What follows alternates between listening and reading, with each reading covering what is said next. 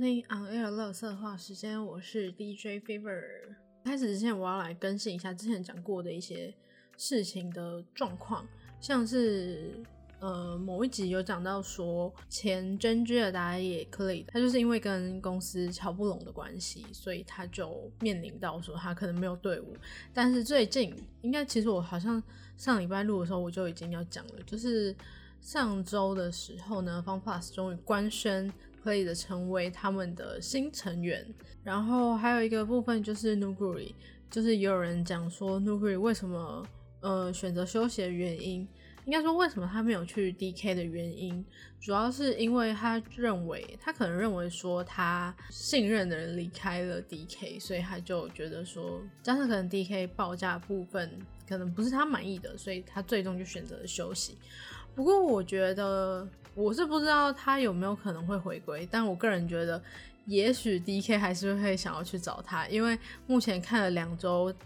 L C K 的情况，好像 D K 的上路问题蛮大的，就不管是原本的 Birdo 也好，还是后来又签的 Hoya 也好，好像都会成为 D K 的破口之一，要去让上路成长，或者是说还是要选择去签一个新的。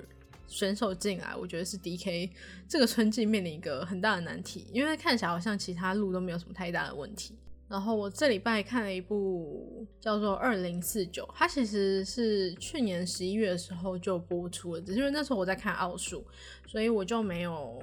我就一直没有去追。然后后后来我也忘记了，《二零四九》它就是躺在我的 Netflix 片单非常久。然后我前几天就是。应该说，我先看了一部作品，叫做《静文学惊悚剧场》。我没有到每一集都很喜欢，就是除了看完谢欣那一集之后，我还有在陆续看了几集，但我就真的没有看很多，就看呃算跳着看吧，没有真的每一集都很喜欢看。就我觉得静文学惊悚剧场的话，我会倾向我会想要去找它的原作来看看，但它的拍成迷你剧集的话，好像。有点没头没尾的感觉，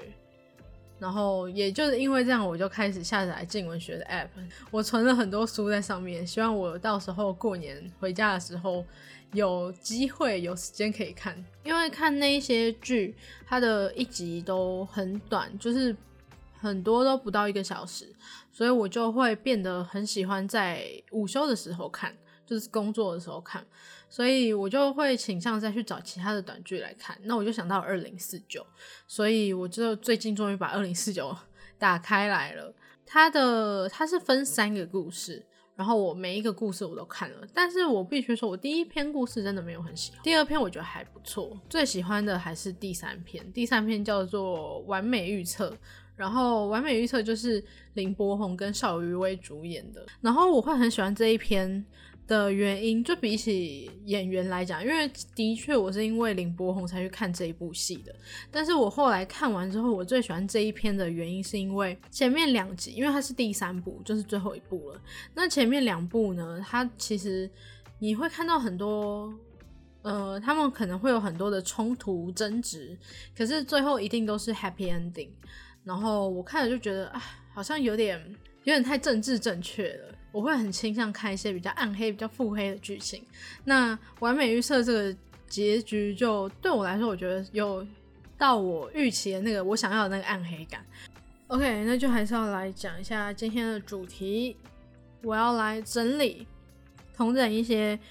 呃有关于电子竞技当中的一些，就是打假赛或者是因为赌博的而产生的一些事件。然后其实我本来想要讲五件，但是因为其中两件是之前已经讲过的，像是 FunPlus 的博，还有茂安的事件，所以我就觉得那件其实之前已经讲过，那就不想要再讲了。所以我这次就是讲三件。但是其实我去查了之后才发现，有关于电子竞技的假赛啊，或者是博弈事件，其实。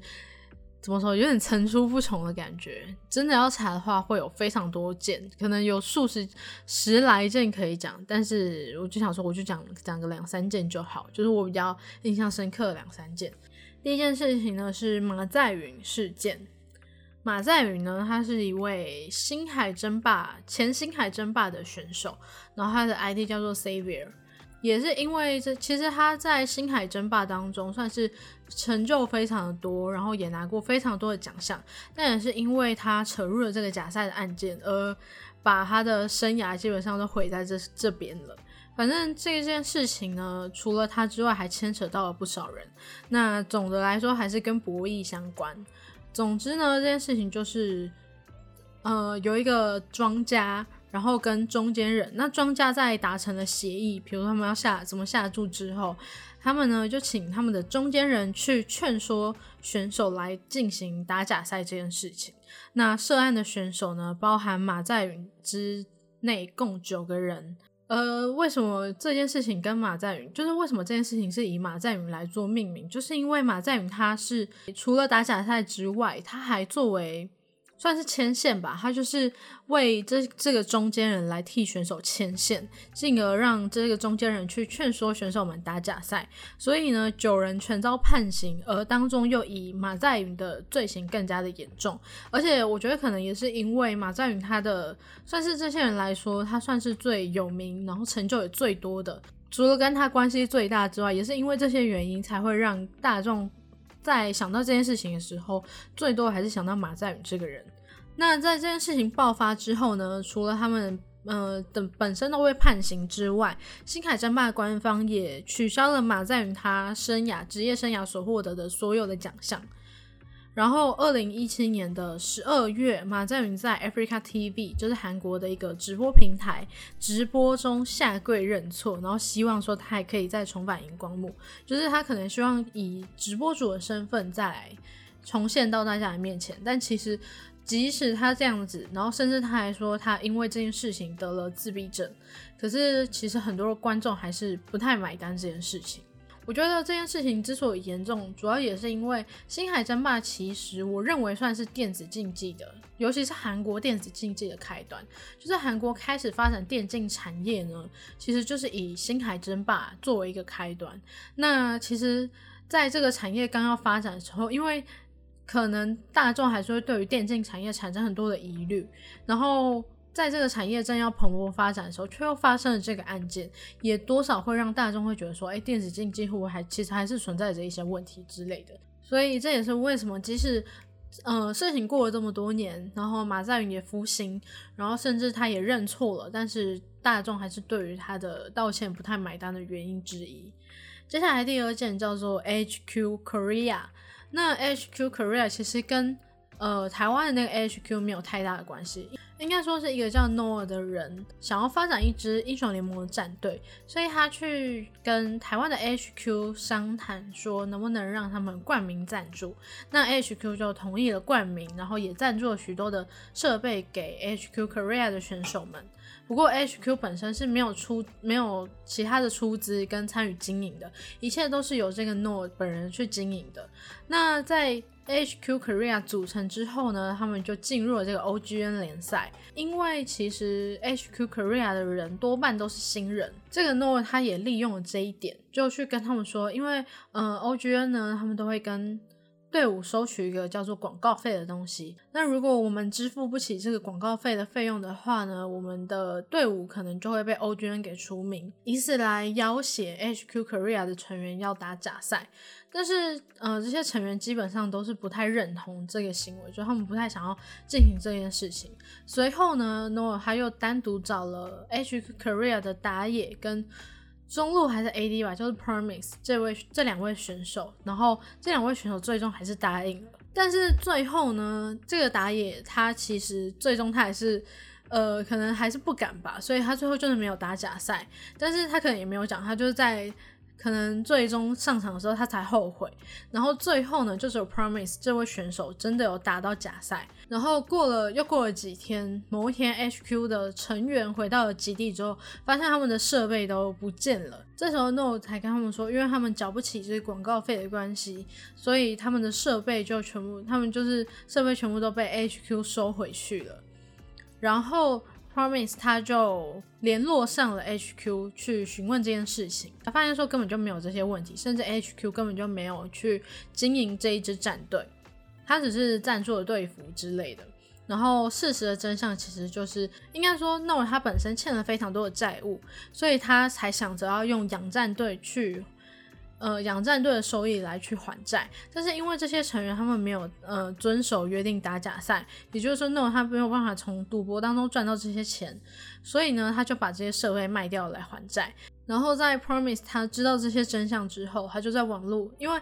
他是实际上有参与假赛的那个人，因为另外一位打野选手他最后没有打嘛，那变成说他是唯一那个打了假赛的人，然后他就在网络上公开了这个真相。包含了他自己有打假赛这件事情，然后可能也是罪恶感吧，所以他打完这篇文章之后呢，他就从十二楼跳楼自杀了。但是因为他及时被救救起来，所以最后他也是保住了一命。HQ 后来也针对这件事情发表了一篇声明，后来也就是衍生出 O OGN 这个联盟，他可能之后对新入队的审核变得更加的严格。接下来这件事情应该。